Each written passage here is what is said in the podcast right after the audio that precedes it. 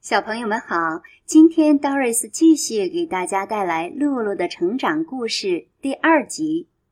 露露再也不想吸大拇指了。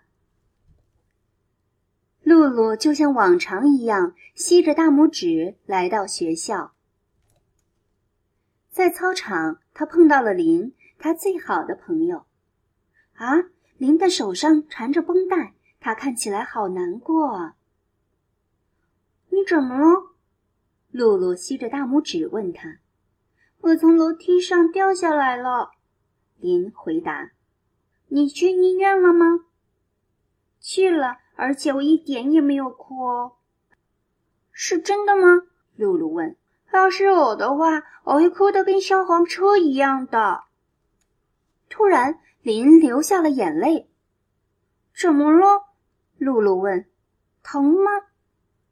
我再也不能吸大拇指了，林呜咽着说：“啊，就吸另一只啊，另外一只不好。”林哭着说。中午的时候，露露回到妈妈家吃午饭，露露的新爸爸弗朗索瓦还有露露的弟弟马佐也在，他跟他们讲起了林的遭遇。嗯，真可怜。弗朗索瓦说：“我猜，要是你不能吸大拇指的话，你也一定会很难过。”妈妈说。喝完酸奶，露露回到房间，她坐在地上，看着大拇指，想着林。她弯弯大拇指，她伸直大拇指，她不停地舞动大拇指，她用大拇指亲亲其他的指头，一下。两下，三下，四下。突然，露露有了个主意。她拿起彩笔，在大拇指上画了两只眼睛、一个鼻子和一张嘴。你好，拇指先生，她说：“我要跟你说件事，你不能再钻进我的嘴里了，永远不能。”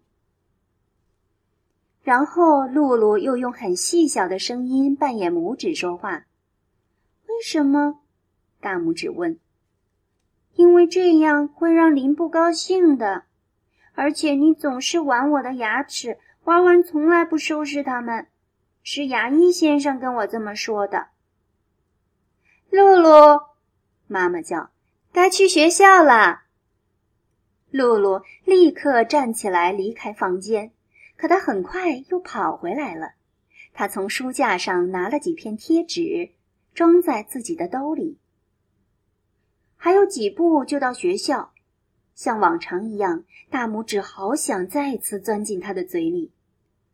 可露露严厉的看着他，坚定的对他说：“不行，小家伙。”他很快在操场上看到了林，给我看看你的绷带，他说：“啪！”